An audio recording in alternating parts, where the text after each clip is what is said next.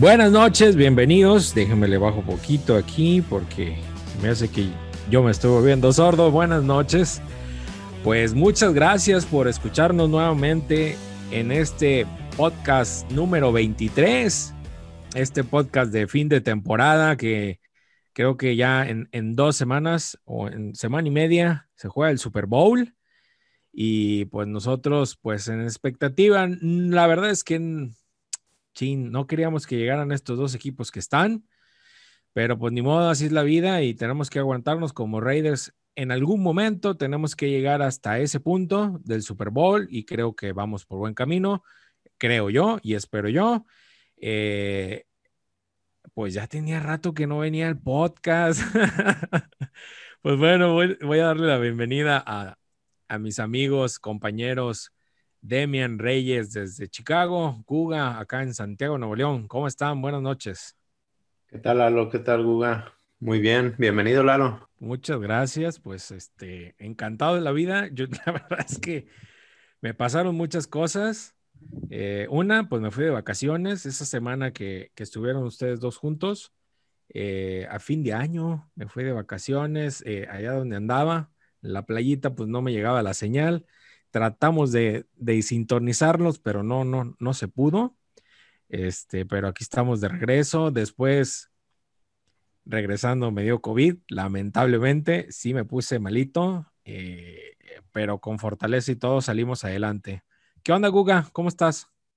Muy bien, tú, Lalo, Demian, ¿qué tal? ¿Cómo están a todos? Buenos días, buenas tardes, buenas noches. Eh, bienvenido de regreso, Lalo. Obviamente te extrañamos.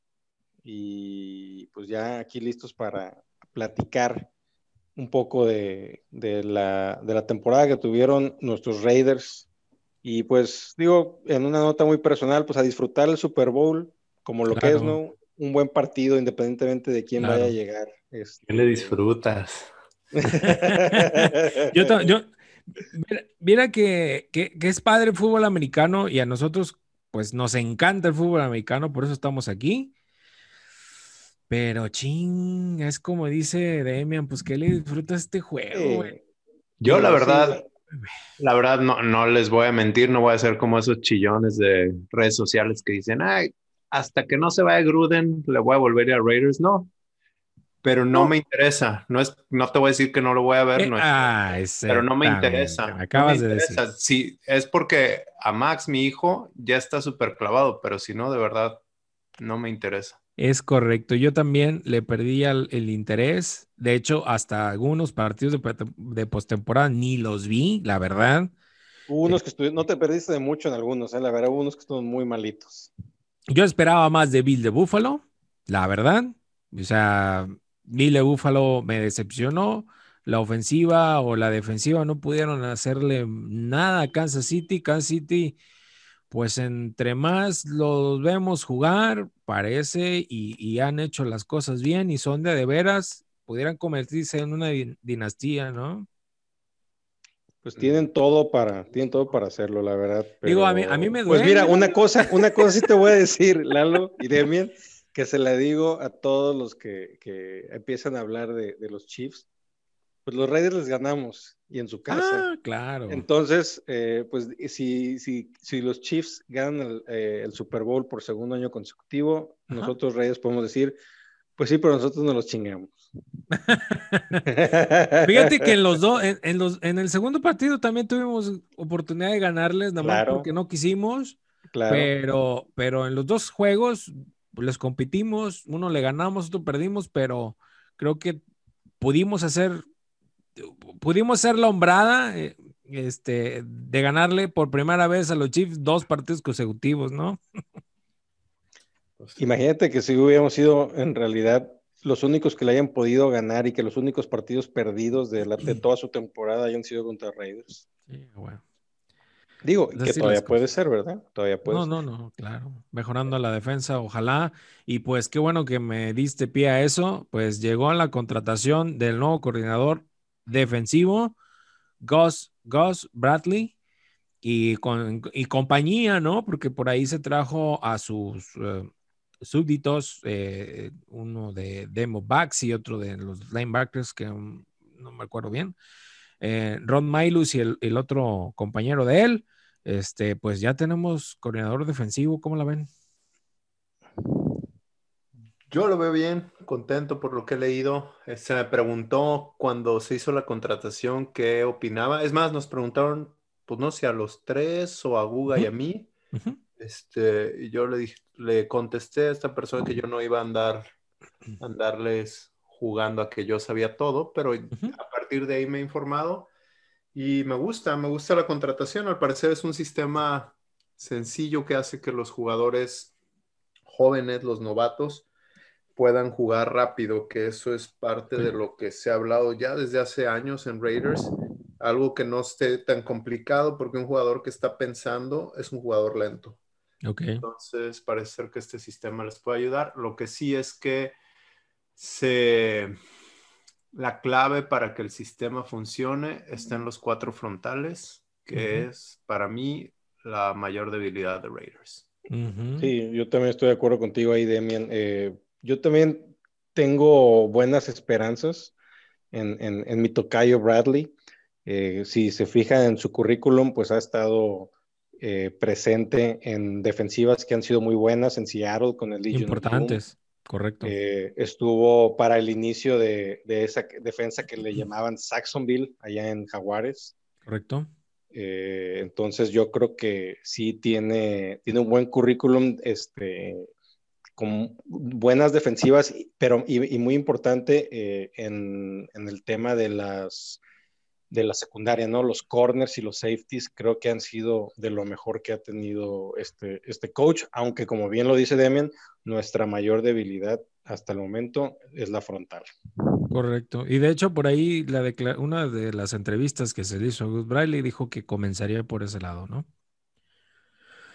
Bueno, otra de las cosas que hubo eh, hace unas semanas, un par de semanas, eh, lo de Eric Harris eh, en las redes sociales.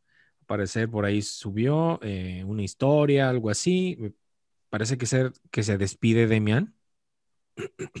Este, sí, no, dijo que se está despidiendo de Las Vegas. No entiendo el por qué. Digo, sí creo que no va a estar, pero me parece temprano. Pero como que ya está mandando el mensaje. Y Eric, eh, Eric Harris tiene una familia grande y cuando estaba en Oakland, su familia no vivía con él, los dejó en su casa, no me acuerdo en qué ciudad. Pero cuando recibió el contrato con Raiders, sí dijo que pensaba establecerse en Las Vegas, ya con uh, su familia. Y no lo hacía en Oakland por varias razones, porque no están ahí los jugadores todo el tiempo para no mover a su familia y porque el área de la bahía es muy cara. En cambio, en Las Vegas, pues ya tenía contrato y el área no es tan cara, etcétera, etcétera. Pero por eso es que me llama la atención que haya subido la historia despidiéndose de Las Vegas. Ok, ok. Bueno, otra de las cosas, lo de George Jacobs ahí por andar aparentemente alcoholizado o alguna sustancia que traía, llegando este, de un partido o, después de un partido, pues con su coche fue... Y... Fue después del último partido, chocó, tuvo un accidente cerca del aeropuerto a las 3 de la mañana había historias en Instagram donde estaba de fiesta. En ninguna de las historias, ni de él, ni de las personas que salen en las historias, aparece Josh Jacobs bebiendo. Ok. Cuando choca, él dice que se quedó dormido. Iba a, no me acuerdo qué velocidad, pero iba muy rápido. Y gracias a Dios no le pasó nada. Gracias a Dios. Y no, este, no le encontraron este, alcohol o alguna sustancia para incriminarlo. Entonces, sí, le, hicieron, tengo entendido que le hicieron prueba de, sangre Y, no le encontraron nada y que le pidieron de orina y se negó y creo que tiene derecho a negarse también. Ah, eh, entonces, sí, por ahí fue el tema, ¿no? Quedó como que en un, en un, tema de tránsito más que nada. Sí, entonces no pasó a mayores, este, la liga no debiera de entrometerse y este, pues no, no es correcto, pero también, híjole, en redes sociales actúa la gente como, como si, ah, no sé, Dilo, dilo, Demian, dilo. No, no, no. eh, Es eh, que, es que la gente maneja alcoholizada y luego ven que un chamaco de 22 años millonario viviendo en Las Vegas lo hace y ni siquiera saben si realmente estaba porque ya salió que no este, y se pone a juzgar a todo el mundo. Sí, claro. Que ah, tire la primer piedra quien esté libre de pecado. Y, y no es correcto, pero y también es una tontería porque ellos tienen los medios. En la NFL pueden, o sea, Josh Jacobs pudo llamar a una hotline y decir, necesito que me manden un Uber, no les hacen ninguna pregunta y los llevan a su casa o los llevan a donde tengan que ir.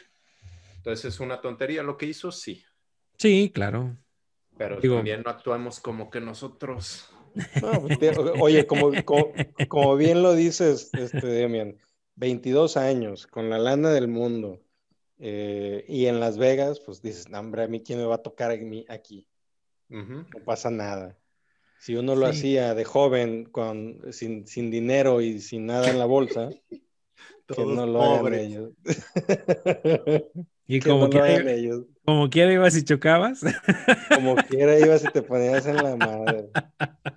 Híjole, pues sí, hay muchas cosas, ¿no? De lo que no está bien es que, que la gente sin saber ponga tontería y media en, en las redes sociales. Ahí sí. Ay, yo me he estado oye, dando gusto dándole mute a muchísimo.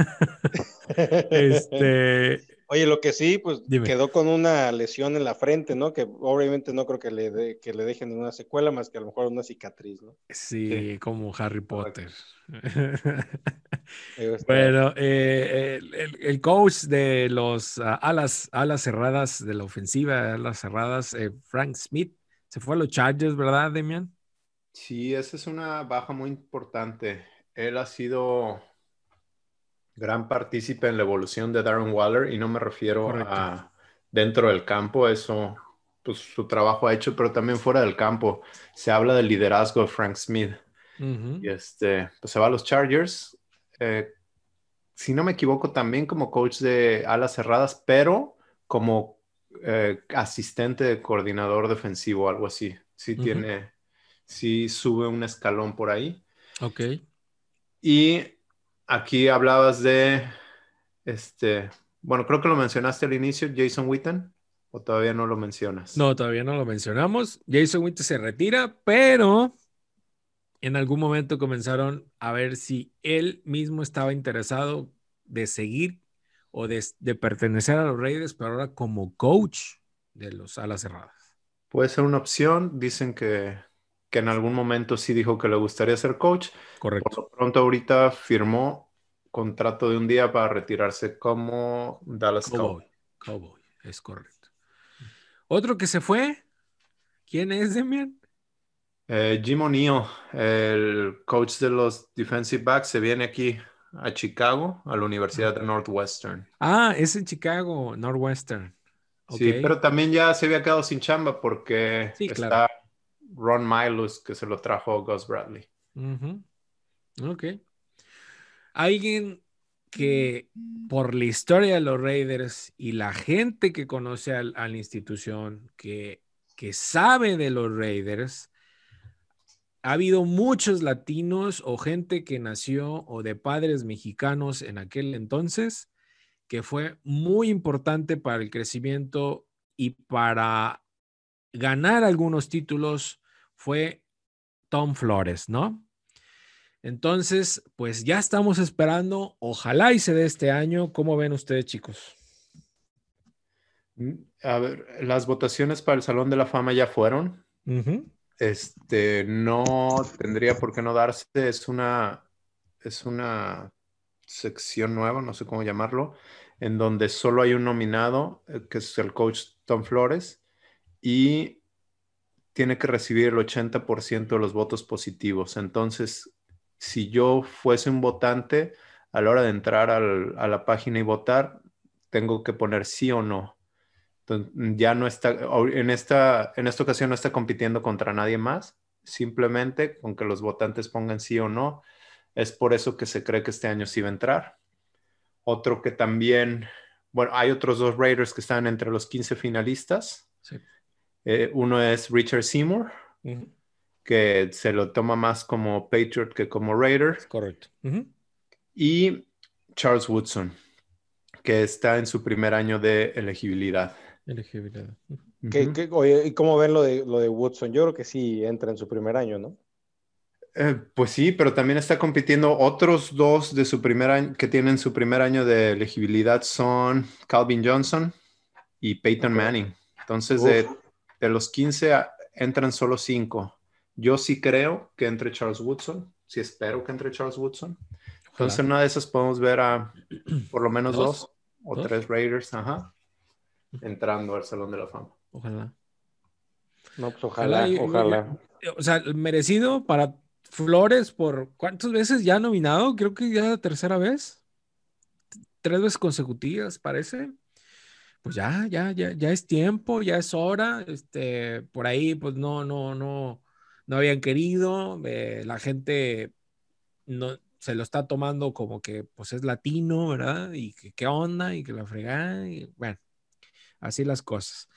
Eh, oye, el día de ayer, creo, Max Crosby salió por ahí en redes sociales, dijo, miren, aquí estoy, después del, del, de la cirugía que tuvo en el hombro y después de que le quitaron una placa en la mano, pues a descansar cuatro meses de reposo, ¿no? Sí, se la quitaron la placa o se la acomodaron. La placa que tenía en la mano estaba rota. Y es probable que sea la placa que le pusieron el año pasado cuando se rompió la mano en el primer partido de pretemporada.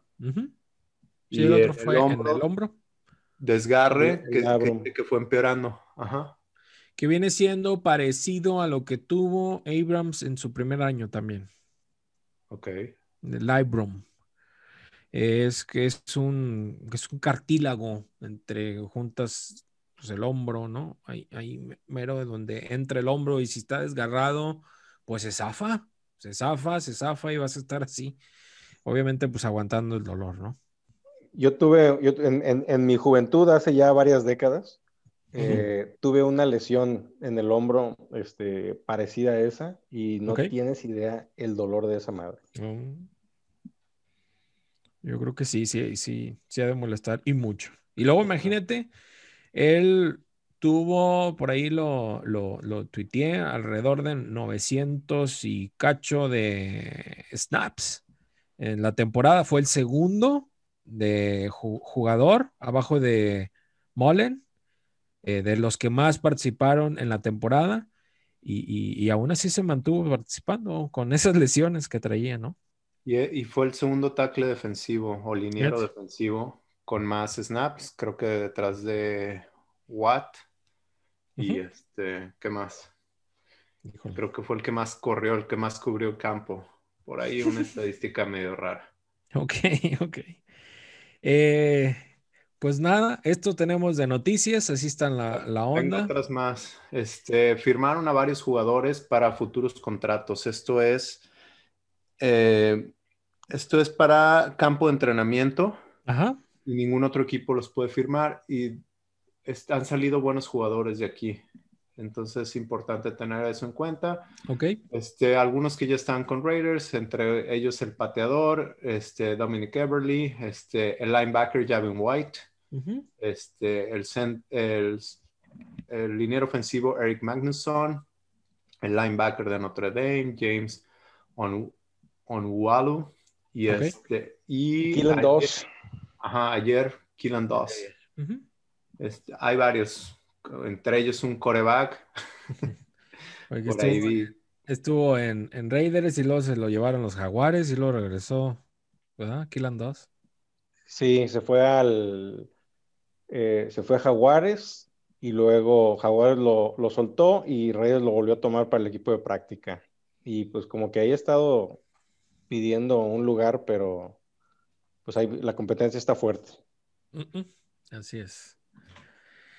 Bueno, pues eh, vamos con la parte de calificaciones para, para el equipo de los Raiders. ¿Cómo lo vimos durante la temporada 2021? Eh, lo que nos duró. Este, ¿cómo ven, chicos? Vamos con las calificaciones o alguna de las calificaciones y estadísticas que tenemos dentro de, pues, los rankings de, del equipo de Las Vegas. Eh, comenzamos con los corebacks para Pro Football Focus. Él terminó en la posición número 8. Derek Carr, eh, eh, para unos, pues es sorpresivamente aparece en la posición número 8. Siempre Pro Football Focus lo, califica más bajo que, que, este número que quedó el último. pues sí le fue muy bien con 4.103 yardas, 7.9 eh, yardas por, por, por, avance o, snap. Eh, en promedio, nada más tuvo nueve, intercepciones.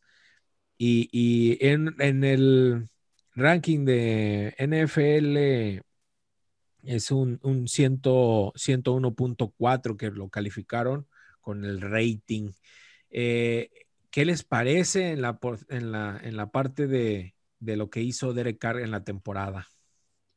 A mí la calificación final no me parece mala de Pro Football Focus. Me sorprende mucho porque aquí tú, tú has estado usando mucho las calificaciones de Pro Football Focus y este, algunas no me han gustado. Por ejemplo, en el partido contra Santos lo calificaron más abajo que Drew Brees. En, en el primer partido contra Chiefs lo calificaron más abajo que Patrick Mahomes. Y según yo y según lo que leí de varios expertos, Derek Carr jugó mejor que ellos. Este, pero la calificación no era, no es que se lo hubieran dado un poquito más arriba a los otros corebacks, sino realmente decían que Carr había tenido un mal partido, no sé si califican del 1 al 100, lo califican con 47 o algo así.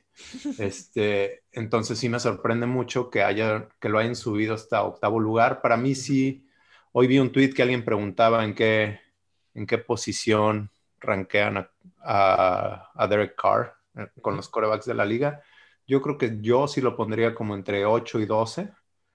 Este, pues no sé, sí, sí, sí estoy de acuerdo. Estamos, bien, estamos eh, de acuerdo más o menos con ranking. Por ahí en la mañana una Twitter de una cuenta de Twitter o de redes sociales, Raider Rumble dijo que en cuánto nos parecía que, que podríamos. Ah, esa fue la que vi. al top, al top que a e, Estos me gustan porque evidencian a la gente que no sabe. Entonces tú nada más ves los comentarios y ya 38. Sí, sí, sí. No, pues tú no viste nada o no entiendes lo que está pasando. Es correcto. Lo que sí, lo que sí es que, lo que sí hay que decir es que al final de la temporada, Carr no jugó tan bien como estaba jugando al inicio. Okay. completó solo el 53.8% de los pases en zona roja, lo cual lo, lo, pone en el número 27 de la liga. Su promedio de 3.1 yardas por intento lo pone en el lugar número 26 y lanzó para 15 touchdowns lo pone en el lugar número 18, todo esto en zona roja. Este solo tuvo un intercambio de balón en zona roja y eso lo coloca en la sexta posición. Eh, creo que tiene espacio para mejorar. La ofensiva Raiders eh, anotó en la zona roja el 94.9% de las ocasiones y eso los pone en segundo lugar. El problema es que solo 54.2 de esos scores fueron anotaciones y eso los pone en el número 23 de la liga. Entonces, ¿cómo yo veo esto? Que Carr mejoró, mejoró mucho. Creo que tiene muy buen comando de la ofensiva y me gusta mucho para dónde va. Creo que todavía tiene mucho por mejorar. Entonces, pues ahora sí que el cielo es el límite. es correcto. Sí, fíjate que el tema de, la ofensiva. Eh, tú tienes unos datos ahí, Guga, en la aérea, ¿verdad? A ver, mira, exactamente, es justo lo que quería platicar, Lalo. Fíjate, eh, Raiders en, yardas por aire eh, fue la ofensiva número 8 la temporada con un promedio de 263.6 yardas por partido. Tomando en cuenta, Raiders fue el 8, tomemos en cuenta que eh, los Chiefs fueron el número uno con 304, Tampa Bay el número dos con 287 y Buffalo con 283. Raiders siendo el 8, pues no estás tan lejos, o sea, estás a, 40 yardas más o menos en promedio de, entrar a ese, al top 3, ¿no? Entre, entre 20 y 40 yardas de entrar a ese top 3. Y el número 10. No sé, no sé si podemos bueno, es, es, una, es, un, es una comparativa y una estadística muy buena, pero en, en cuestión de jugadores, ¿qué jugadores tiene Kansas City a la ofensiva? Claro, claro. Eh, Tyree Hill, eh, Travis Kelsey, ¿no? Eh, Exactamente. No sé. Tampa, pues a los monstruos que tiene de receptores, ¿no? Eh, ándale, exactamente. Búfalo, que tuvo a Dix en el segundo mejor receptor de la temporada. Eh, o sea, definitivamente a eso va este, estas estadísticas, eh, a darle soporte a que la ofensiva, con lo que tenía, trabajó bien. Y fíjate, te voy a dar otra estadística que se me hace muy interesante. Fue, Raiders fue el número 10 en la menor cantidad de pases incompletos por partido, 11.4 pases incompletos por partido. Tomando en cuenta que, y, fíjate, ahí te va, el número uno fue Baltimore con 9.6, que es de los que menos lanza. El número dos, Nueva Inglaterra con 9.8, que también es de los que lanza este, menos, pero el número tres, que sí lanzan mucho, que es Green Bay con 9.8. Estás a, dos, a dos pases de estar en ese top 3, ¿no? eh, en, touchdowns por aire, Raiders fue la ofensiva número 12 con 1.8 touchdowns por, este, por recepción por partido. Y fíjate que no, no, este, no lo estaban cubriendo mal a, a, Derek, a Derek Carr. Es el número 10 en sacks permitidos. Le, le, le daba un sack a, a Derek Carr 1.8 veces por partido tomando en cuenta que Pittsburgh fue el número uno con .8 por partido, Indianapolis 1.2 por partido y Green Bay 1.2 por partido, que los tres tienen unas líneas ofensivas espectaculares, ¿no? Entonces, Raiders... Y me da que decir, me da, que decir, Guga, que Derek Carr supo aguantar hasta donde podía el balón y lanzarlo muy rápido, moverse rápido hacia, hacia sus costados, hacia, eh, y, saber cuándo correr o cuándo te daba oportunidad de correr, porque la línea ofensiva tuvieron bajas muy importantes durante toda la temporada, con eso de que no estuvo Trent Brown casi toda la temporada, tampoco estuvo Rich Incognito, entonces era difícil, ¿verdad? Para permanecer y, con 10 sacks permitidos, digo, perdón, en, el, en la posición número 10 de sacks permitidos, ¿verdad? Exactamente, es correcto. Ok. Y fíjate que otra que también es, buena, que a lo mejor eh, el problema aquí fue que cada vez que pasaba esto, significaba algo importante en contra de Raiders, que son las intercepciones que lanzó Derek Carr. Solamente lanzó .6 intercepciones por partido, colocándolo en el número 9 este, en la NFL y el número uno fue Green Bay con punto 3, número dos fue Houston con punto 4 y Kansas, eh, el número 3 con punto 5. Radio está en el número 9, repito, con punto 6. El problema es que cada vez que hacía, eh, cada vez que daban una intercepción, generaba o puntos en contra de Raiders o cortaba una ofensiva importante de Raiders, como lo vimos en el partido contra los Chiefs, el segundo partido contra los Chiefs, que hace rato lo platicamos. Esa intercepción, ahí se cortó el, este, la ofensiva que en teoría podía empatar o ganar el partido contra los Chiefs. Eh, igual, si, no, la memoria no me falla, también hubo un tema de esos contra eh, Chargers, que también este, se sufrió con, el, con ese tema de la intercepción. Eh, insisto, la ofensiva ni por aire ni por tierra es el problema de, de, de Raiders. Sí, para Pro Football Focus, eh, la ofensiva de Raiders quedó en la posición número 13 del total de equipos. Estamos, estamos bien, o sea, la verdad es que sí, sí se ha visto muy bien el avance durante estos dos últimos años de, de ya de, de, de haber o de aprender más el sistema de Gruden. Carr se ha afianzado a lo que sabe manejarlo perfectamente y es eh, mucha gente, coaches, yo no soy experto en eso, pero se dice que pues es difícil manejar la ofensiva de Gruden, ¿no? Ah, pues sí.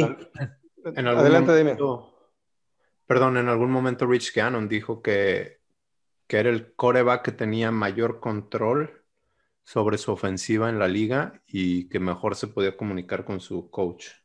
Y Rich Gannon, quien tuvo pues obviamente quien jugó para Gruden, ¿no? Sí que llegó al, último Super Bowl donde estuvieron los Raiders en contra de, Tampa, cuando, cuando Gruden estaba en Tampa. Claro. Pasamos a los running backs, ¿acaso o, quieren agregar alguna cosa? no, eh, adelante. En, este escalafón de running backs se terminó la ofensiva de terrestre en la número 18 según Pro Football Focus. Josh Jacobs, dentro de todos los corredores que hay, quedó en el número 18 y Davonte Booker quedó en el número 57. ¿A ustedes les gustó Josh Jacobs y Bookers? Booker, perdón. Mm, más o menos. Es que para mí la temporada se divide en dos. O sea, hasta llegar a 6-3, sí me gustaba lo que veía. Veía que si se caía Jacobs, si se lesionaba, Booker podía tomar las riendas. Y al final de cuentas, pues no fue así. Y ya después, creo que no. Sí, sí me gustó ahí como complemento un poco, pero creí que podía ser running back número uno en caso de ser necesitado y después me di cuenta que no. Que no. Y que porque sí lo fue necesitado y, no rindió. Exacto. ¿Contra Jets, no? ¿O contra qué? Eh, creo, que fue contra, Jets. Creo, que sí fue contra Jets. Que digo, en, defensa. no me acuerdo. no, no, contra los Browns. No, fue. contra, los, Browns, tuvimos tres partidos con 190 yardas por tierra seguidas. Ok. Sí, fue, creo que fue contra Jets. Y digo, y en, entre comillas, en defensa de, Booker, la, la, defensiva contra la carrera de Jets en la temporada no fue un flan como lo fueron por ahí. Ah, sí, sí, sí, sí. Eh, eso sí, sí, no sé cómo le hubiera ido a Jacobs, muy probablemente mejor que Booker, pero no hubiera tenido un partido de 120 yardas o una cosa. No, pero, pero igual contra Browns, la defensa de Browns por tierra en su momento también estaba buena. El, el partido ese fue con clima este, adverso para el, por el aire, si no me equivoco. Ajá, se sabía que, que iban a correr los dos equipos los Browns tenían un buen ataque terrestre y Raiders los paró y Browns sabía que Raiders iba a correr y no los pudieron parar. Así es, así es. Pues mira, tomando en cuenta eso que dices, Raiders fue el número 11 en acarreos por partido en, eh, la temporada. 28.6 acarreos por partido tuvo Raiders. Yo creo que es un buen número para la ofensiva, para la ofensiva de, Las Vegas. ¿Pero cuál es el promedio por yardas? ¿Lo tienes? El promedio por yardas, dame un segundo, sí, es 4.2 yardas por acarreo. Es la ofensiva número 19. Ahí es donde, se, este, ahí es donde está bajona. Fíjate, el, me, voy a ir un poquito hacia atrás. En acarreos por partido, el número uno es Baltimore, que todos sabemos que es el equipo que tiene tres corredores y aparte que su coreback corre mucho. 34.6 acarreos por partido. Tennessee, que también corre muchísimo, 31.9 por partido. Y Nueva Inglaterra, 31.4 por partido, eh, contra los 28 de Raiders. Y en las yardas por acarreo, el número uno, pues obviamente iba a ser Baltimore, que es el que más corre, 5.6 yardas por partido, que es un excelente promedio. Tennessee con 5 yardas por partido. Y Filadelfia, el número 3 con 5 yardas por partido, contra las 4.2 que tiene Reyes, que es, la verdad es, es, bajón para el tipo de corredor que es Jacobs. Fíjate que ahorita estaba viendo, eh, termina la ofensiva terrestre en la número, en la número 18 de la liga en este 2020.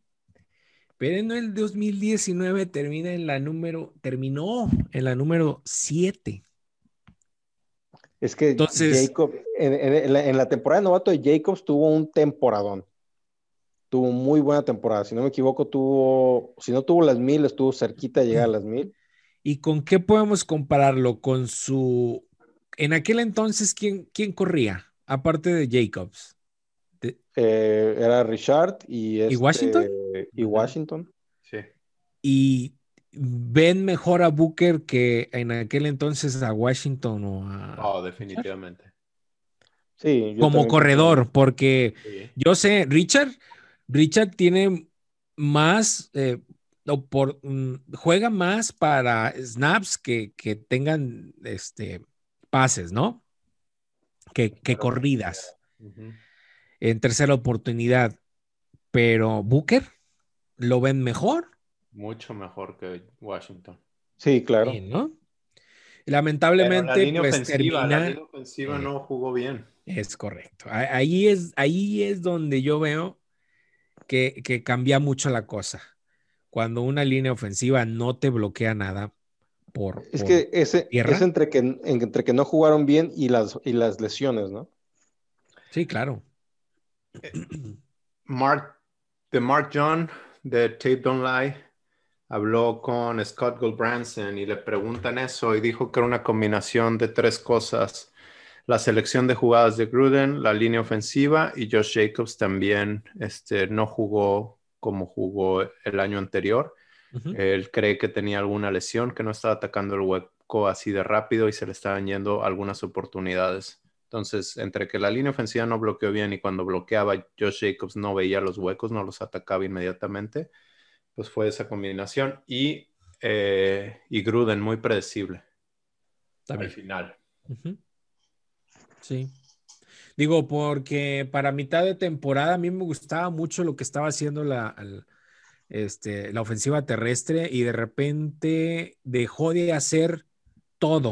O sea, yo Jacobs, yo lo veía que daba más él solo, porque a veces ya no llegaban a bloquearle la línea ofensiva cuando él salía rolado, cuando, cuando acarreaba el balón, etcétera, etcétera. Ya no, ya no alcanzaba a llegar. O sea, él se la fletaba él solo y eh, pues a ver qué, qué sale, ¿no?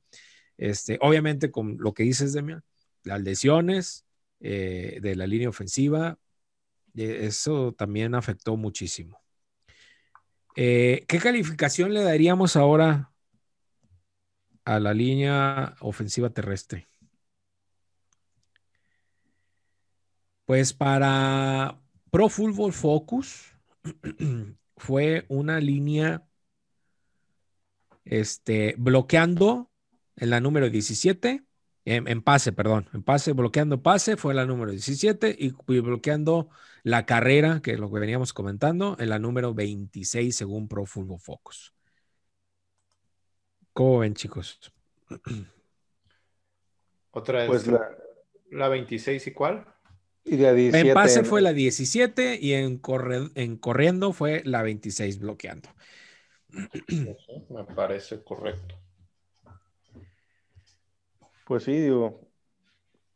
Lo, yo creo que tiene que ver con, con lo que tú mencionabas, eh, Demian, que a la hora de, de- de- bloquear para Jacobs, pues era una combinación ¿no? entre que Jacobs no veía los huecos y la línea ofensiva no le estaba cubriendo ni abriendo esos huecos de manera correcta. Correcto. Eh, ¿con qué nos vamos? Eh, ¿Les gustaría hablar de las alas cerradas? ¿Cómo le fue a, Darren Waller y compañía? Porque tenemos a, te estaba Jason Witten, está Foster Moreau, que no lo hicieron participar mucho, que yo creo que a final de temporada fue cuando un poquito más participaba eh, atrapando balones y, llegando a touchdown, que yo recuerde por ahí. Y, pues es el gallo de, de Demian. ¿Qué, pasó ahí, Demian? ¿Qué, pa- qué pasaría? Mm, No, pues le dieron más juego a Jason Witten.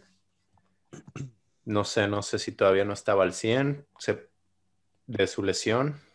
Se veía que desde pretemporada, como que sí se, como que sí andaba bien. Me parece difícil creer que no se haya recuperado, pero, pero yo creo que este año, este año sí va a ser muy utilizado.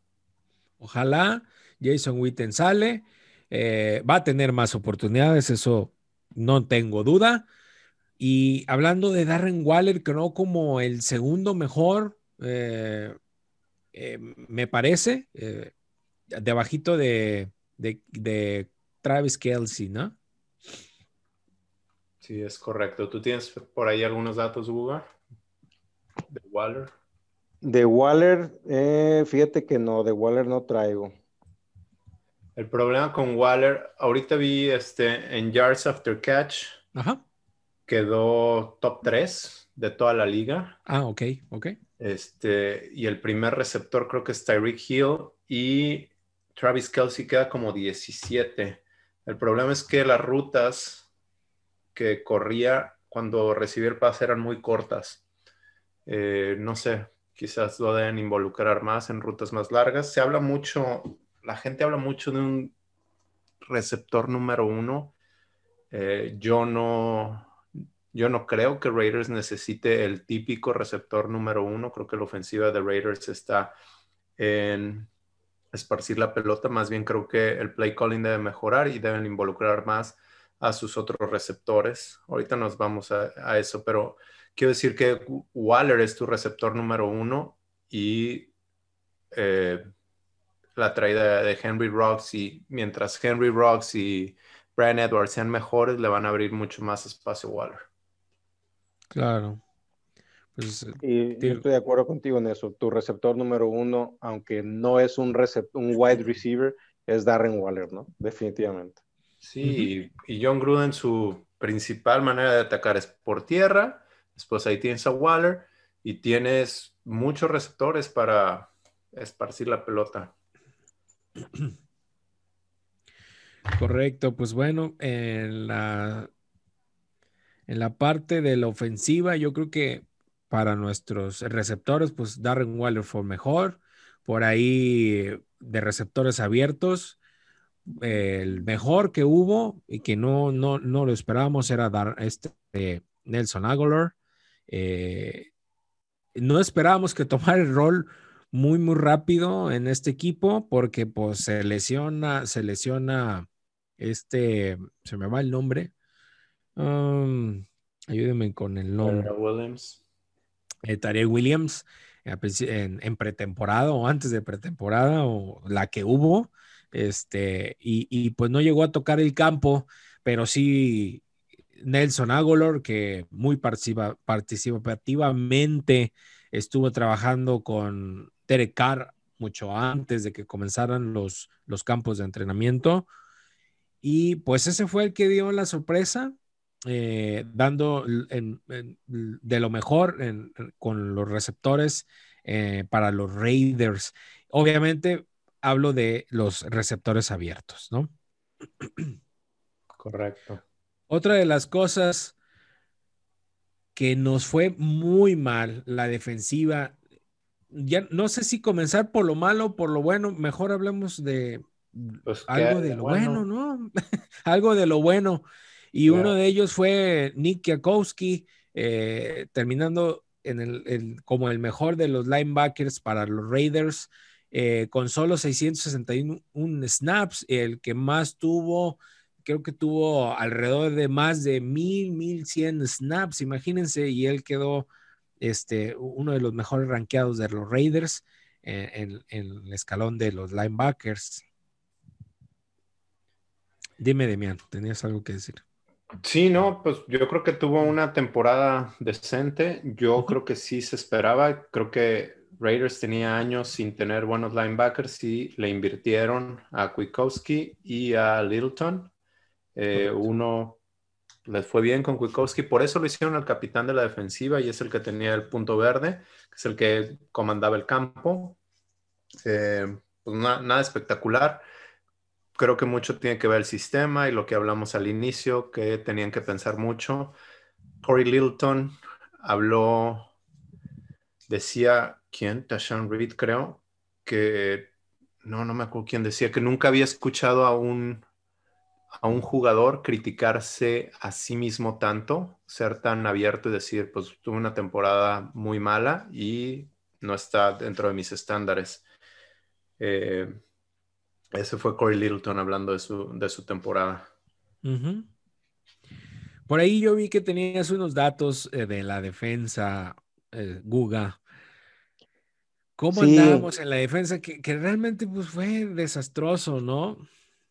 Pues sí, desgraciadamente la, la, defensiva no, no le ayudó a la ofensiva que estaba ganando los partidos, la defensiva no le ayudó a, terminar de ganarlos. Y te voy a dar aquí algo, algo de datos. Eh, fuimos la defensiva 25 en yardas totales otorgadas por partido. Eh, Raiders recibía 389.1 yardas totales por partido. Cuando los Rams fue el número, equipo número uno con casi 100 yardas menos, 292 yardas aceptadas por partido. Eh, los, los Chiefs fueron el número 15 con 355 yardas, también están aceptando mucho. Eh, fuimos la, defensiva número 28 en primero y 10 de rivales por partido otorgados. Le otorgamos a los rivales 23.8 primeros y 10 en cada partido en promedio. Pittsburgh estaba dando 17.17 primeros y 10 por partido, quedándose con el número uno de ese rubro. Otro, otro de las eh, estadísticas que están pues para llorar, porque yo no veo otra, otro adjetivo, es los puntos aceptados por partido. Quedamos en el número 30 con 29.9 puntos por partido. Baltimore está en el número uno, igual con una diferencia de más de 10 puntos. 18.5 puntos, 18.5 eh, puntos por partido. Los Rams en el número 2 con 19.3 y los Chiefs en el número 9 con 22.3 puntos por partido. Eh, ¿Qué otro también? Las conversiones en tercera oportunidad. Quedamos en el lugar 30 de 32. 6.2 eh, conversiones en tercera oportunidad le permitimos a los rivales por partido. Miami fue el mejor con 3.6 en la temporada. Y luego eh, el tiempo en posesión de la ofensiva del rival, fuimos la ofensiva, la defensiva número 14, le, le otorgábamos al rival 29.21 minutos por partido eh, a la ofensiva rival. No, ahí estamos en la media, no está ni, ni, pésimo ni muy bien, pero eh, si lo juntas con las yardas que estabas otorgando en ese, entre comillas, poco tiempo que le dabas a la ofensiva, pues volvías a los, a los rivales muy efectivos en sus ofensivas, ¿no? Claro. Eh, y estos números, pues llevaron a Raiders a cambiar de coach defensivo. Miren, estaba checando los números. En el 2018, creo que ese fue el, año que llegó el coach Gruden, ¿no? Eh, estábamos en la posición número 31 de las defensas, imagínense. En el 2019 subimos al peldaño 29 y en este año acabamos en la 30. Entonces, pues, tres años consecutivos de no salir del sótano, del sótano. O sea, tan mal y aún así ganábamos partidos. Terminando esta temporada con ocho ganados, ocho perdidos. Y si por ahí de suerte pudiéramos haber ganado otros tres partidos más, a lo mejor y nos hubieran metido a la postemporada siendo una defensa tan mala, tan mala. ¿no? Yo, yo, creo que sí, y esos dos, tres partidos adicionales que se pudieron haber ganado no hubieran movido mucho estas estadísticas de las que estamos hablando. O sea, hubiéramos podido ser, estar en postemporada con una defensa mala, como tú lo dices. Correcto. Bueno, eh, vamos a, a dar las menciones de, según nosotros, los premios, ¿no? Para el novato del año, ¿a quién le darían el novato del año? ¿Quién les gusta? Pues a mí ninguno. Yo segundo la moción de Demian. De todos nos hizo uno.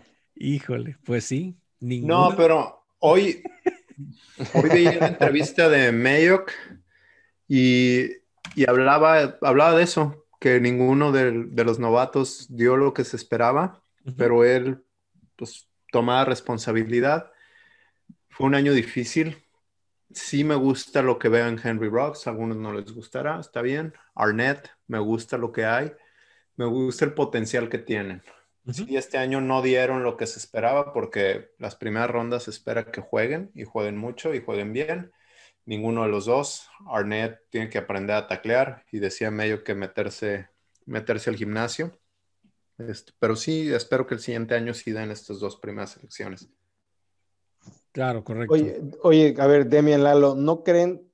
a lo mejor estoy tratando de justificar, pero yo creo que también tiene que ver que por, con todo este tema del COVID, pues obviamente no hubo este, tantos campos de entrenamiento, no hubo pretemporada, hubo que este, aprender las cosas a distancia para los novatos. Este, obviamente no fue un año fácil para nadie, pero yo creo que especialmente para los novatos eh, no fue así, ¿no? O sea, a lo mejor parece justificación porque obviamente ya vimos que Justin Jefferson en, Minnesota tuvo un temporadón, que CeeDee Lamb en Dallas también tuvo una buena temporada. Eh, lo que hizo Justin Herbert en, en Chargers también tuvo buena temporada. Este, pero yo creo que, digo, a lo mejor suena como justificación o pretexto, pero hay que darles el, beneficio de la duda a estos, a estos chavos que tuvieron buenas carreras colegiales y, que esperamos que tengan un, segundo año bueno, ¿no? Sí, es parte de, y también, este, sí, es, creo que es correcto lo que dices. Eh, hablas de Justin Jefferson o de CeeDee Lamb, bueno, la ofensiva que juega Dallas es distinta a la que juega Raiders. Estoy de acuerdo los receptores dicen que es muy complicado para los receptores de primer año. Digo, ahí está, ahí están estos dos que tuvieron buena temporada, pero también dicen que el sistema de Gruden es muy, muy complicado.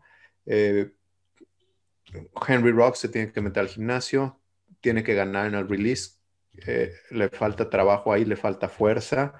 También cuando vienes de college, te preparas para el combine y luego, luego ya estás en temporada. Ahorita tienen, tienen una pretemporada regular donde se tienen que, tienen espacio para prepararse. Y sí, yo creo que tienes razón. Me parece un año complicado para todos. Mm, y de ratito hablaremos de lo que dice Mayo en, una entrevista que hace Vinny señor eh, para Las Vegas Journal, este, me parece. Y, obviamente él tampoco se justifica, o sea, no dice, ay, es que nos pasó esto, a todos les pasó. Pero lo que puedo yo decir es de que pues sí tienes una selección de primera ronda. O sea, tienes que ver algo más, ¿no? creo yo, a mi punto de vista, no quiere decir que Henry Rocks por un año lo voy a evaluar y voy a, voy a tirarle carro, decir que es malo, no, no, no. Pero a mí, a mi punto de vista personal, a mí sí me deja, me deja de ver Rocks. Porque hay ciertas cosas y circunstancias de partido que le fue muy mal. Y hubo otras que dio destellos de que hacen las cosas bien. Entonces, pues eh, en evaluación, para mí... ¿Qué te deja de ver? ¿Qué me deja de ver? que, sea una selección de primera ronda y que tú lo veas competir. Así como cuando llegó Jacobs el año pasado y que se dejó mostrar ante, un, ante los Raiders que necesitaban de un corredor, nosotros necesitábamos de un receptor este año, ¿no? Entonces sí, sí, pero, también en video se, se, ve como en muchas jugadas se está abriendo el campo para que Waller tuviera esa temporada y Aglor tuviera esa temporada. Claro, claro, por eso te digo. O sea, no, no, lo juzgo, pero también sí me gustaría, me hubiera gustado ver un poquito más de, ¿no? ah, no, sí, estoy de acuerdo. Eh, la entrevista que yo vi fue con Eddie Pascal de, de Raiders y Mello otra vez toma responsabilidad y acepta que la regó. Y, no sé, se habló mucho en pretemporada de la, de la situación del COVID y que tenían que agarrar a gente que ya estuviera lista y no lo hicieron así. y él solito habla, dice, agarramos un safety para convertirlo en linebacker, agarramos a un coreback slot receiver para convertirlo en running back y lo terminaron mandando a Miami. Es correcto. Agarramos a un corner para hacerlo Nico, eh, a Mick Robertson, eh, el primero que mencioné, Tanner Muse. Entonces, dice que este año no va a ser eso. Eh, pues no, porque pues ya, es que imagínate que lo vuelva a hacer sabiendo que estamos en, una pandemia mundial donde solo había Zoom para poder eh, tener reuniones con los jugadores o también en la agencia libre, entonces pues eh, vete por la lógica, ¿no? La lógica es esto y creo que esto es lo que tenemos que hacer, ¿no? Para que nos convenga al equipo y no andar, este, poniendo a Derek Carr como corredor o línea ofensivo, qué sé yo, ¿no? Entonces eso de, querer eh, inventar no quiere decir que vaya ligado a su talento. Probablemente era, e, son atléticos, eh, corren ciertas cosas, eh, también son inteligentes, etcétera, etcétera, porque se supone que Mayock eh, pues hace un escauteo y conoce más a los jugadores, así como comenzó con, la NFL y que era un erudito en esto y sabe qué onda con todos los jugadores, pero a la hora de la hora que nos enfrentamos a un COVID, ya no fue lo mismo, ¿no? Bueno, eh, el MVP, el MVP de los Raiders, ¿con quién se quedan? Pues yo creo que con el señor Darren Waller el mejor jugador del equipo en toda la temporada, en mi opinión. Dominante en su posición y dominante en el equipo, definitivamente. Yo me quedo con Derek Carr. Creo que comandó muy bien la ofensiva. Este, hizo muchos checkdowns, sacó a Raiders de muchas malas jugadas, creo yo. Eh, ¿Qué más? Y puso a Darren Waller, puso a otros jugadores como Nelson Aguilar en posición de sobresalir. Ok. Yo, yo pienso que Darren Waller mm, mostró un nivel interesante que, para hacer del, camino que traía Darren Waller, eh, me parece el MVP de este año.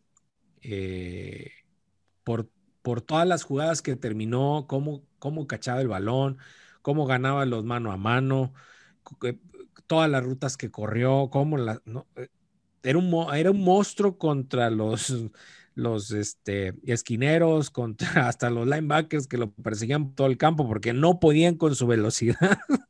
Este, me parece que Darren Waller, para mí, para mi gusto, gana el MVP de los Raiders de esta temporada. Perfecto.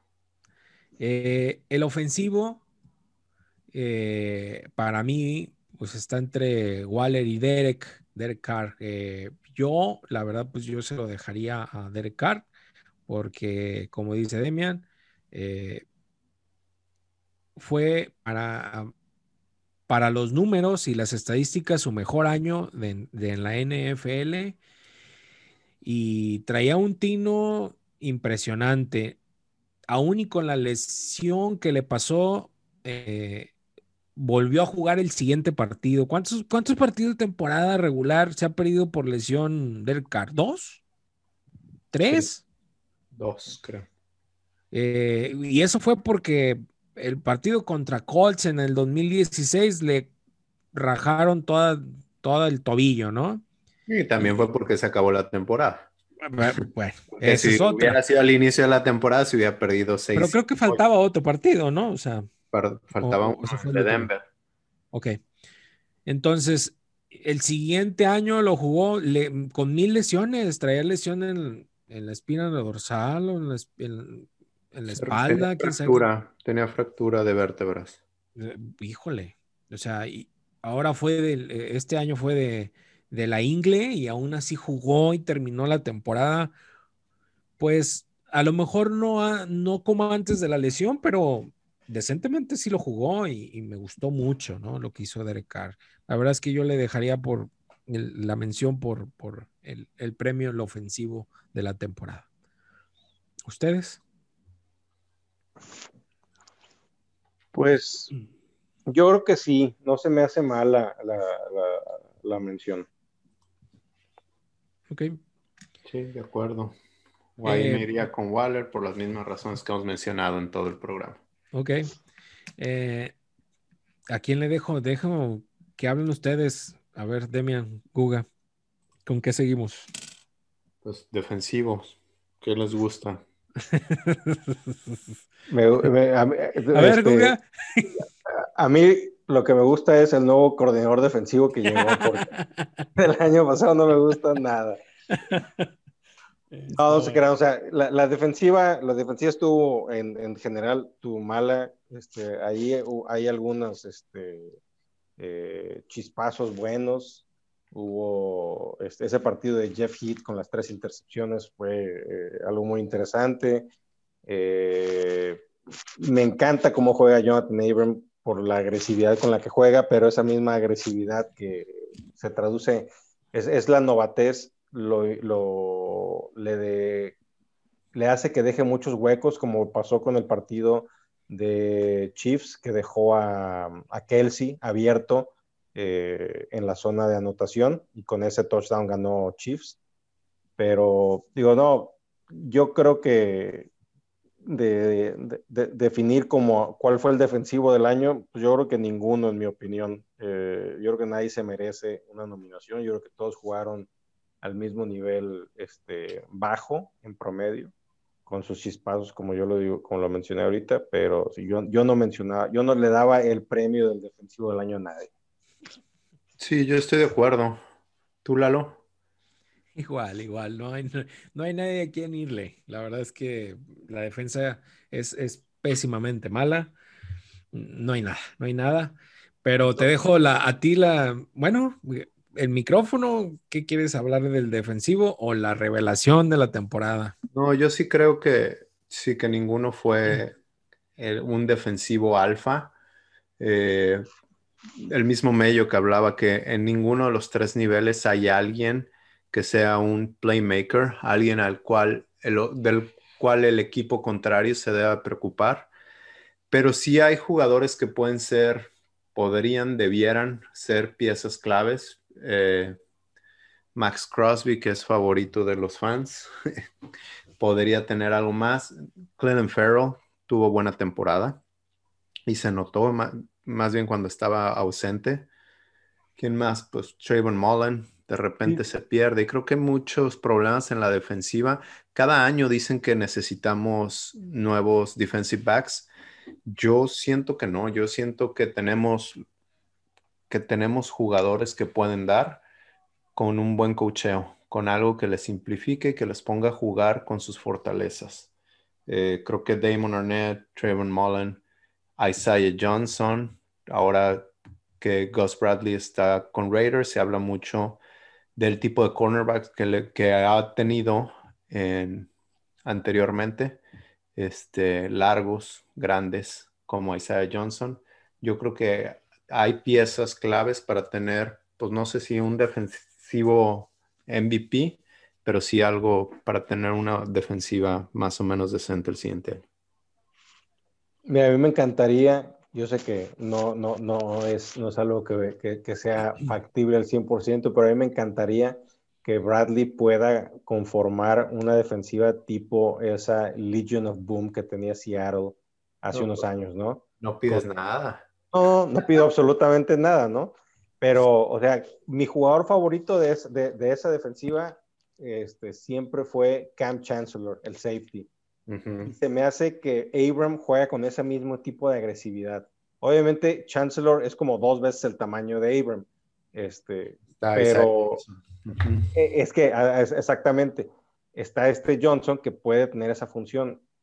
Yo creo que si pueden tener a, ese, si pueden, si pueden poner a un safety, así que tenga las, eh, el tipo de playmaking que tenía Chancellor, eh, la, la, defensiva puede cambiar mucho, ¿no? Ya lo hemos visto ahorita, por ejemplo, Jamal Adams, que está en Seattle, pues es, Jamal Adams es un safety que juega de linebacker, es una, eso es una realidad. Eh, hay muchos jugadores este, de ese tipo, eh, se me olvida el nombre de, del cuate que está en Arizona, también este, el safety, un, un, un, jugadorazo que juega muy pegado a la línea, que es un jugador que, como tú lo dices... Bura Baker. Bura Baker, exactamente. Eh, es el, el, jugador por el cual la, la ofensiva se preocupa de, en, en, en, estar, en, mantenerse alejados, ¿no? Y como bien lo dijiste, en Raiders, pues no tenían, a, no, no, se preocupaban por uno en particular, sabían que podían quemarlos este, a cualquiera con la jugada adecuada, ¿no? Correcto. ¿Te tienen algún, alguna sorpresa en el equipo? ¿Alguien que no esperaban que tuviera una buena temporada? Yo, yo, yo sí mala. te voy a decir. O mala. O mala, no, fíjate que yo, mala no, yo, yo te voy a decir al, quién yo pensé, y, y, y, no tengo empacho en decirlo y en reconocer mi error. Yo pensé que Agolor no le iba a ir bien en, en, en Raiders con, la, con el historial que había tenido en, en Filadelfia. Yo pensé que era un error traerlo, me como mis palabras, fue una excelente temporada, una excelente contratación de Agolor. Espero le den contrato este, multianual para que pueda, pueda quedarse aquí, porque creo que es un excelente complemento para Rocks, para Edwards, que están empezando, aunque también Agolor no es un veterano, pero pues ya tiene más años que ellos en la NFL definitivamente. Sí, yo también me quedo con Aguilar. Eh, yo me equivoco mucho, pero en esa sí dije que yo creía que iba a poder dar y quizás no esperaba tanto, si les soy sincero, pero sí que tuviera una, dos, tres jugadas por partido que pudieran abrir, abrir el marcador, abrir el campo, dar sorpresa. Entonces yo me quedo con Aguilar. Quien Big Taylor acaba de sacar hace menos de una hora una hora aproximadamente, un artículo donde dice que Aguilar, después del juego de los Dolphins, se paró al centro del locker room y le gritó a todo el equipo que they suck. Sí, es lo que estaba viendo. Mira, yo también, yo me quedo con la revelación del, torneo de los, de los Raiders con Aguilar. Pero fíjate lo que estaba viendo, dice, Agolor, según los que estaban en la, en la, sala, dijo que sus compañeros de equipo eran egoístas y no trabajaban lo suficiente y que habían renunciado ante los Raiders, digo, ante los Dolphins, así como en las dos derrotas anteriores. Dijo que no había responsabilidad en el vestuario y que en los equipos ganadores los jugadores juegan entre sí y con los entrenadores. Eh, el desempeño de los Raiders de los seis juegos anteriores fue inaceptable demasiadas personas dentro del equipo simplemente lo aceptaron rotundamente. Eh, híjole, son las declaraciones de ahí de, de Agolor, dice que sus compañeros... No, no, no, no son declaraciones, es lo que se dice que dijo. Bueno, ya, dice bueno. ok. Sí, Agolor no ha hablado. Perdón, perdón, perdón, perdón, sí tienes razón. Eh, según aquí Big Taylor, eh, son, pues, ¿qué le podemos decir? Como rumores, ¿no? Pues sí como rumores, ¿no? Un reporte de Big Dave. No sé cómo explicarlo, pero así las cosas. Lo acaba de sacar hace un momento. Este, y, pues bueno, yo para mí, revelación, Agolor, porque era un jugador eh, a mi gusto que, que estaba, no estaba en el radar del, del tipo de receptor que podía ayudar al equipo para para ganar partidos y lo hizo, ¿no? Eh, e, eso sí me queda, me queda claro, eh, yo creo que para muchos, y, y, muchos quieren que lo renueven. Uno de ellos eh, también en entrevista lo dijo Mayo, nosotros quisiéramos que se quedara a ¿no? pasamos a, a lo, lo, que traes tú ahí, lo de Gus Bradley, ¿no, Demian? Sí, ya lo mencioné. básicamente el tipo de defensa que tiene, ya, ya está.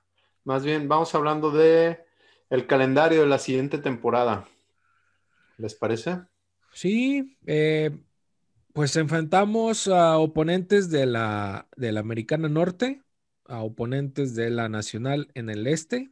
Eh, hablo del, en el norte, pues hablo de los Ravens, de los Bengals, este, los Steelers, los Browns, y de la Nacional Este, pues los Philadelphia Eagles, eh, Washington, eh, los Gigantes, los Cowboys, por ahí también enfrentaríamos a, los Colts y a Dolphins, ¿no? Aparte de que enfrentamos a, pues estamos en la, en la conferencia eh, del oeste, eh, dos veces por partido, dos veces por temporada, los Chiefs, los Broncos y los Chargers. Eh, ¿Cómo la ven? Bien, explico. Los calendarios ya están creados y tienen una rotación de cuatro años con los de la conferencia contraria. Es decir, hace cuatro años fue que se jugó contra la NFC Este y se rotan. Hace cuatro años, si se acuerdan, fue cuando Cowboys jugó en Oakland, el Sunday Night Football, donde Carr fombleó en la zona de anotación. Ahora, cuatro años después, ahora Raiders le toca ir a Dallas. Ok. Y van a jugar contra eh, Colts, porque quedaron en, el, en la misma posición de la división. Les toca ir a Indianapolis y les toca recibir a los Dolphins otra vez. Eh, pues mucha, mucha gente ya se está entusiasmando por ir a ver a, los Raiders a Dallas eh, en temporada regular. Eh, Dallas. Yo, yo, soy uno de esos, Lalo, yo soy uno de esos, yo quiero ir, yo de una vez quiero decir que yo quiero ir y estaría fregón, Lalo, que pudiéramos este, ir. Echar un viaje. Echar un viajecito que no nos queda tan lejos. Ah, no, no, no, claro. Y nos aventamos ahí una transmisión ahí con Vamos, los redes. Estaría genial. obviamente. tailgating. Cowboys en su estadio no está permitido toda, entrar toda la gente, o sea, todo el estadio lleno, mm, cierto número de personas, a ver qué pasa, a ver qué pasa durante este, este tiempo que, que, es, que es temporada baja y, para allá entonces pues veremos a ver qué, cómo, sale el, calendario y cuándo serían las fechas. El calendario sale más o menos por ahí del 17 de abril, ha salido los últimos años. Ok. Eh, fechas importantes eh, para los Raiders, pues se viene el draft, ¿no? Eh, ¿Cuándo es el draft, Demian? Del 29 de abril al 1 de mayo, pero ahorita, este fin de semana se juega el Senior Bowl. Están en Alabama viendo a los jugadores que estuvieron invitados de su último año de college al Senior Bowl. Correcto. Este, la agencia libre empieza el 17 de marzo, que es el inicio del, del año de la NFL. Ya. Pero esa es la fecha oficial. El tampering inicia el 15 de marzo, que es dos, días antes, donde los, em, los agentes ya pueden hablar con los equipos. Y ahí es donde más bien finalizan contratos. El 17 de marzo es cuando los hacen oficiales.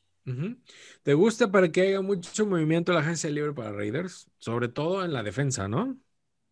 Pues sí, tienen que, tienen que hacer algo, tienen que cubrir los huecos que tienen, tienen que deshacerse, tienen que hacerle espacio a esos jugadores que van a llegar y también puede que corten algunos. Dijo, dijo Mello que se va a ver con Tom Delaney y van a ver los mil escenarios que tienen que, hacer. sí, la próxima semana algo así, ¿no? Eh, sí, me gustaría ver muchos movimientos, más que nada de la defensa, en la agencia libre. Me parece que sí hay mucha necesidad. Mm, no quiere decir que algunos de los que estén no den, simplemente es formarte de jugadores veteranos que te puedan ayudar, dar solidez a tu equipo, porque se ocupa, eh, a mi punto de vista. No, no estoy diciendo que lo demás, ¿no? Eh, bueno, esa es la agencia libre el 17 de marzo. Eh, ah, lo que mencionabas del Senior Bowl. Sí, son, son invitados de su veteranos o su último año de college. Este, eh, por ahí hay videos en las redes sociales, están saliendo algunos capsulitas de, de, de, unos drills entre jugadores de, equipos oponentes.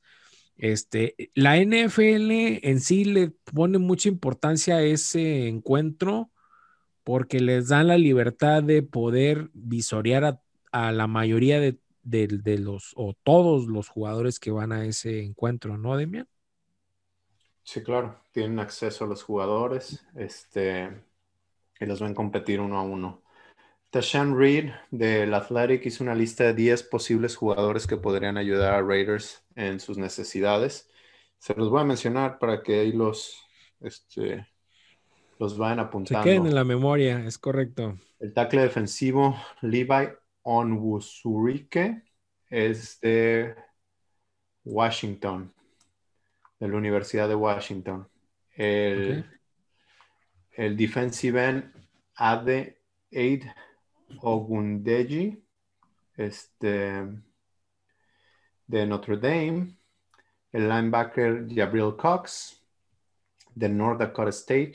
Ojo. Linebacker de North Dakota State. Eh, North Dakota State también tiene un buen quarterback y Raiders ya anduvo de visita ahí. Entonces, pues la, la gente que quiere correr acá desde hace cinco años dijeron que iban por el coreback. ok. El tackle James Hudson, tackle ofensivo James Hudson, que terminó su carrera en Cincinnati, estuvo en Michigan. El safety Richie Grant, quien estuvo cinco años en la Universidad de, del Centro de Florida, UCF. El liniero ofensivo Royce Newman de Ole Miss el linebacker Justin Hilliard, eh, que estuvo en Ohio State, el defensive end Peyton Turner, el defensive tackle Marvin Wilson y el defensive end Carlos Basham. Hoy están hablando de otro defensive end de Ohio State. Sí, de Ohio State, así es.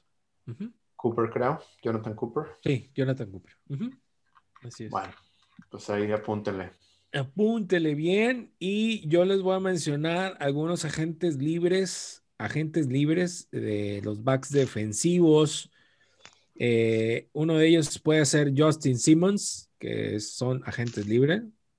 Eh, Anthony Harris, que por ahí el año eh, o la temporada o el año pasado hubo rumores de él. otro es Marco Williams. Otro de ellos es William Jackson. Uno de los que conoce Gus Bradley es Richard Sherman. ¿Ok? Eh, otro Desmond King. Y a mí me gusta este, pero quién sabe si lo liberan los Jets, Marcus Maye. No se pronuncia así, Marcus Maye o Maye. Eh, este me gusta, es, es, un jugador fuerte, un jugador también le gusta golpear, hacer presencia. Eh, eh, compañero de Jamal Adams, que ahora está en, Seattle, pero Marcus May, a, mí me gusta un chorro, quién sabe, pero pues ojalá. y entre otros está Mike Hilton y está Shaquille, Shaquille Griffin. Bueno, eh, ojalá alguno de estos pues, nos pueda caer para acá, ¿no, Demian? Ojalá. ojalá. Bueno, algo que quieran agregar, chicos, ya nos, ya nos vamos, ya nos estamos despidiendo. Nada, no tengo nada que agregar. Ahí disfruten el Super Bowl si quieren disfrutarlo. yo no voy a juzgar y yo no voy a decir a quién le tienen que ir. Perfecto. Eh, pues el que guste verlo, véalo. Yo la verdad es que tengo mis dudas, no sé si lo vaya a ver, porque esos equipos ni me interesan. Y, yo por el fútbol americano, pues lo vería, pero realmente me caen gordos los dos. O sea, no hay ni cuál irle, carijo. Yo, sí tengo una confesión que hacer. Odio, me di cuenta que odio, más a Tom Brady que a los Patriots. Yo creía que a los Patriots, pero, o sea, con Tom Brady, pero ahora que se salieron, no, creo que odio más a Tom Brady. Pero, a ver, ¿odias a los Bucks también o solamente es a Brady ahorita? No, a Brady. Si no, estuviera, si no estuvieran él y Antonio Brown, estaría eh, en favor, obviamente, de los Bucks.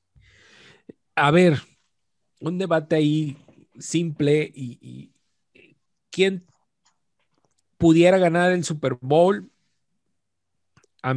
no lo sé. Yo por la defensa de los Bucks, yo diría que le va a complicar mucho el trabajo a, Mahomes y a los a, Kansas, pero va a ser un juegazo. a mi gusto, ¿no? Yo creo que también va a ser un partido eh, muy vistoso. La definitivamente la defensa de, Bucaneros es mejor que la de Jefes. Y puede que ahí sea la diferencia. Mira, ya, ya me acabo de decir todo, Demian se quedó callado. Callado, callado. Ustedes están hablando. A mí me enseñaron a respetar. se quedó mudo. Demian está como Bora Milutinovich, yo respeto. Yo respeto. Sí, yo respeto. No, sí creo que históricamente eh, me quedó muy grabado cuando Raiders llegó al Super Bowl con Box. La ofensa de Raiders era la mejor de la liga, la defensa de Box era la mejor de la liga. Digo, ya sabemos el montón de aristas y qué pasó y que se sabían todas las señales, etcétera, etcétera pero sí creo que la defensa puede ser la diferencia, aunque en este caso, con Pat Mahomes y Andy Reid de aquel lado, híjole. Sí. Yo creo que ellos sí pueden hacer un buen esquema de juego para contrarrestar esa defensa. Sí, yo estoy 100% de acuerdo contigo. Si hay alguien que puede sorprenderlos, es Andy Reid, con esa ofensiva tan creativa que tiene, la verdad. Creativa y tiene todas las armas. Todas. Todas. Bueno, pues, eh, pues muchas gracias. Eh, Demian, Guga, ¿en dónde los pueden seguir, Demian, Guga?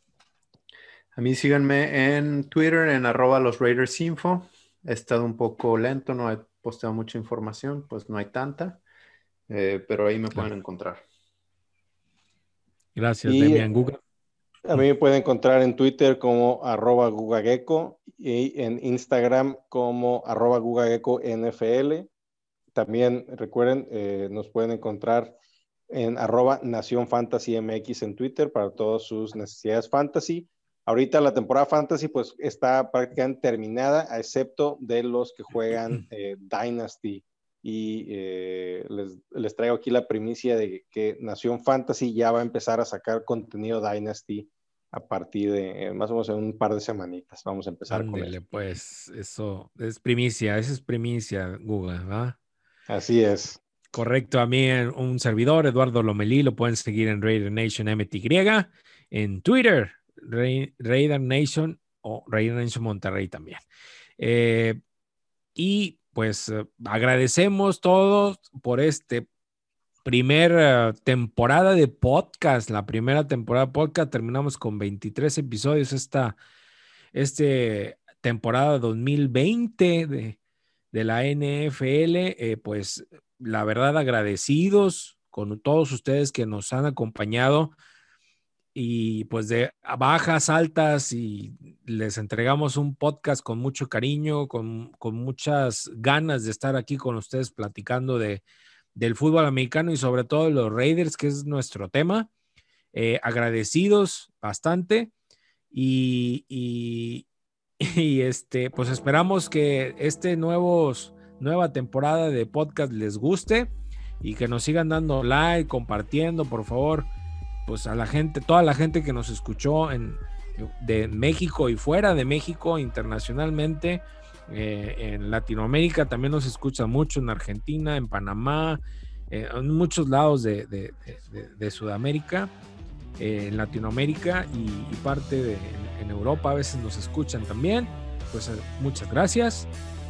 nos puedes encontrar como Nación Raider Pod en todas las redes sociales.